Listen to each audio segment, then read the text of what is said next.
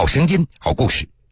各位好，欢迎您在半点之后继续来收听铁坤所讲述的新闻故事。为了摘掉精神分裂症的帽子，万有生奔走了十年，终于获得了法院的支持。二零零八年十二月七号晚，万有生被他人强制送入江西省精神病院。第二天，在其母亲等人的强烈要求下，离开医院。医院在出院小结中诊断万有生患有精神分裂症，而万有生自认无病。与医院多次交涉无果后，万有生一纸诉状将其告上法院。案件经历一审、重审、二审后，二零一八年八月二号，江西高院提审后作出判决，诊断结论缺乏依据，不符合诊疗规范。判决该院赔偿万有生精神损害抚慰金三万八千元，并向其作出书面道歉。男子被精神病奔走十年摘帽，铁坤马上讲述。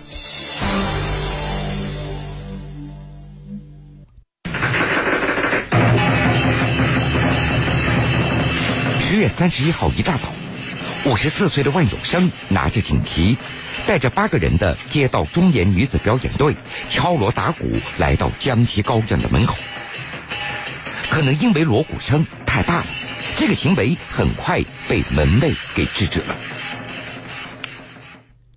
面对围观的人群，万有生一个劲的说道：“我心情激动啊！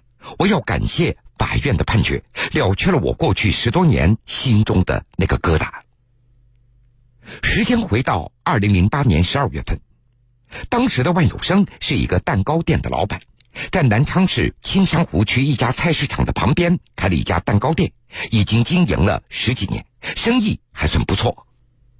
万有生一九八五年和妻子结婚，他们有两个女儿，一个儿子，每天早出晚归，经常加班熬夜，蛋糕店的收入基本上也可以满足家庭的开销。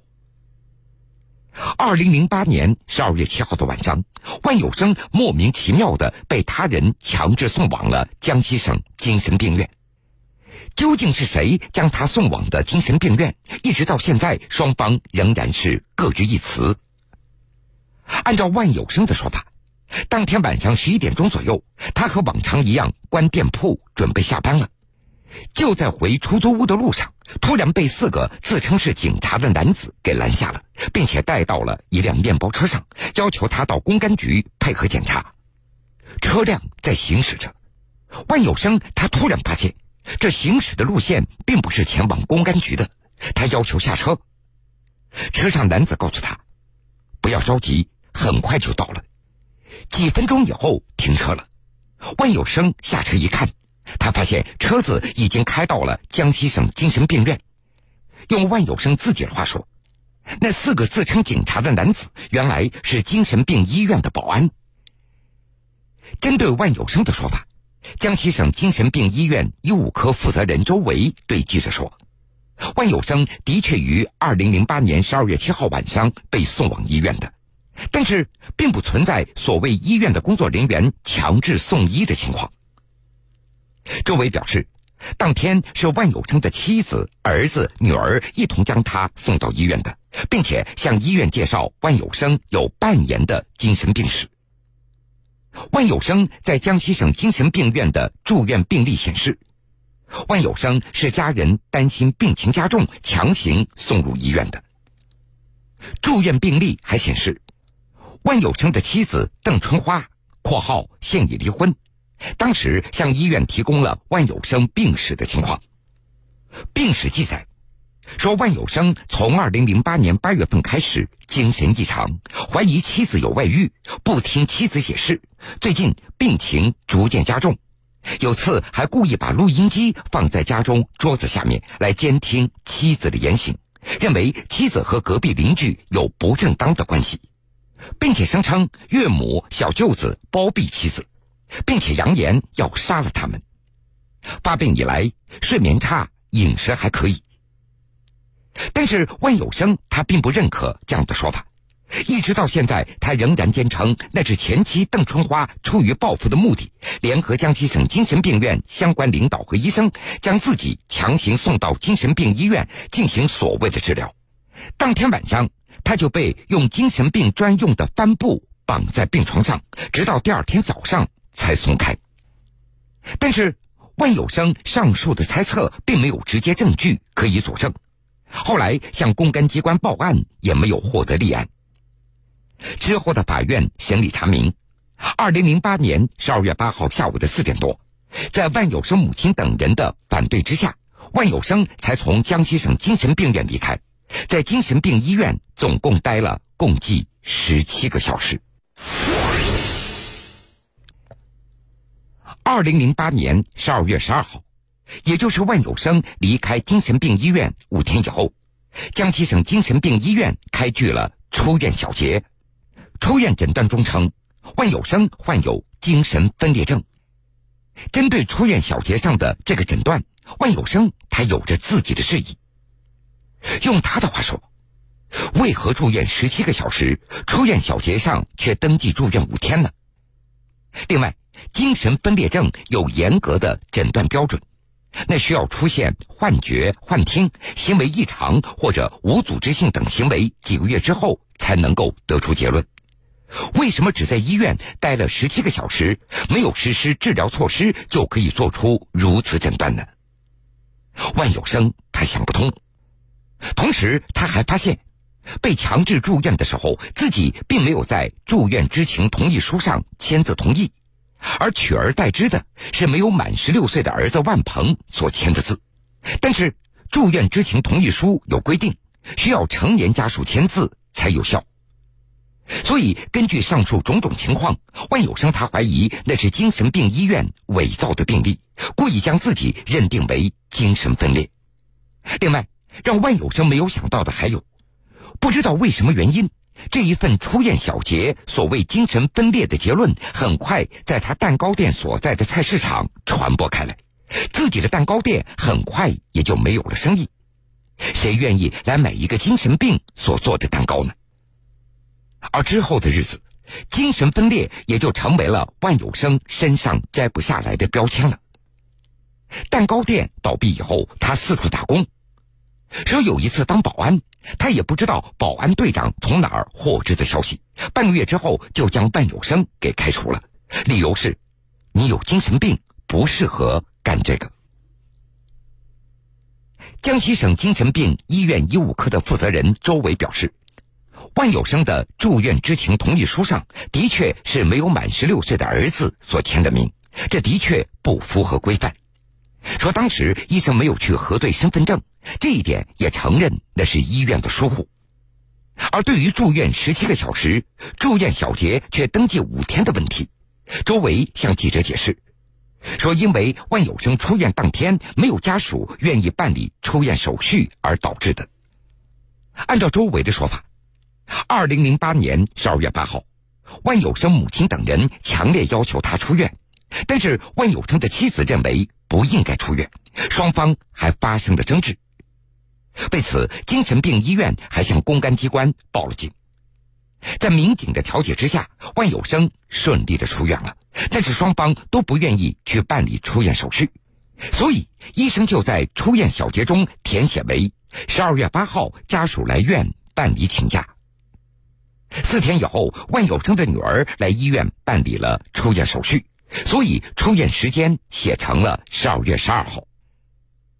而对于十七个小时就诊断出精神分裂的质疑，周围他解释，出院小结中的诊断也只是医生根据患者家属提供的病史，再结合患者当时的情况，凭着自身的医学知识所做出的初步的诊断，并不是对精神分裂疾病的确诊。如果确诊，需要以医院出具的疾病证明为准。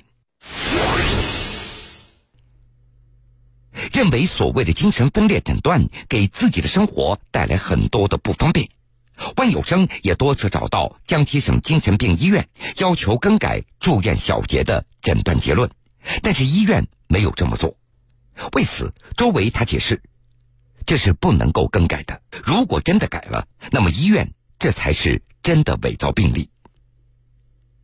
多次沟通没有效果，万有生向卫计委等相关部门提出控告，同时在二零一零年十月份一纸诉状将江西省精神病医院告上法庭，请求法院判定赔偿自己精神抚慰金五万元，同时公开道歉，并且要求对江西省精神病医院副院长周某进行纪律处分。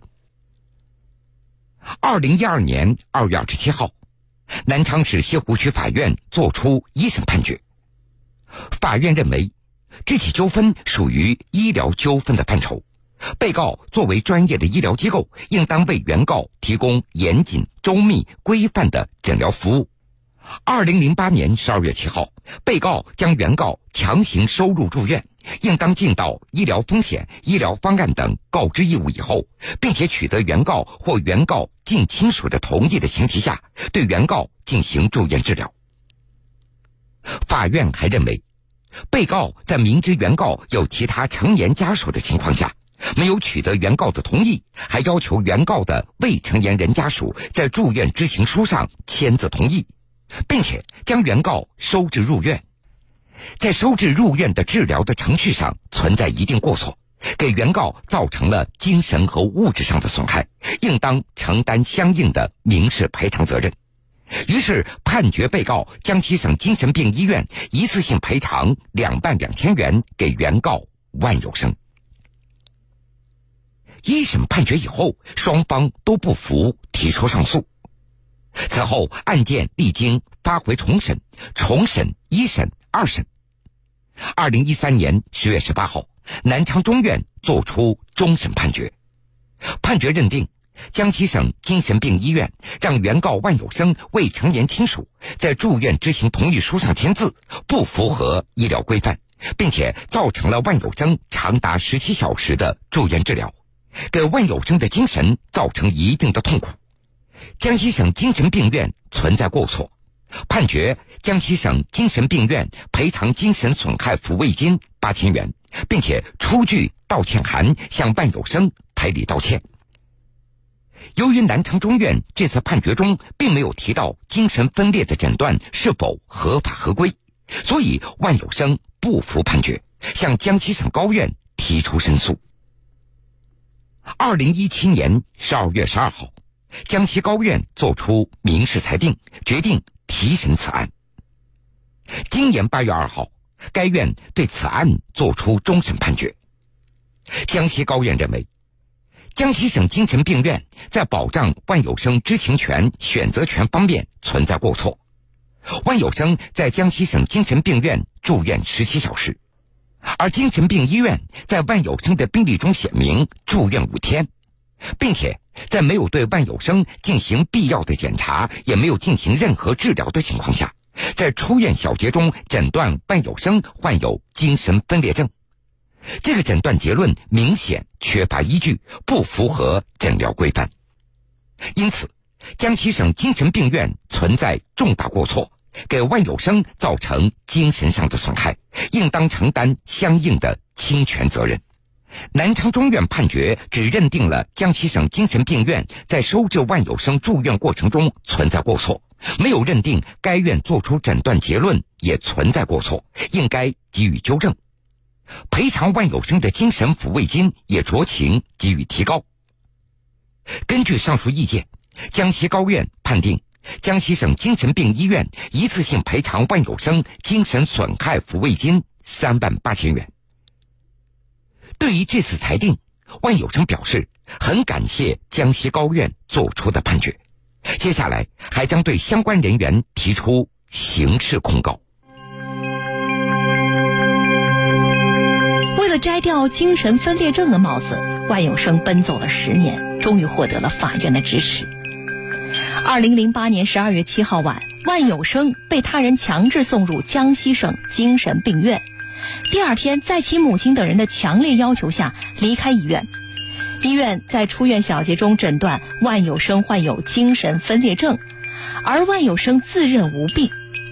与医院多次交涉无果后，万有生一纸诉状将其告上法院。案件经历一审、重审二审后，二零一八年八月二号，江西高院提审后作出判决，诊断结论缺乏依据，不符合诊疗规范，判决该院赔偿万有生精神损害抚慰金三万八千元，并向其作出书面道歉。男子被精神病奔走十年摘帽，铁坤继续讲述。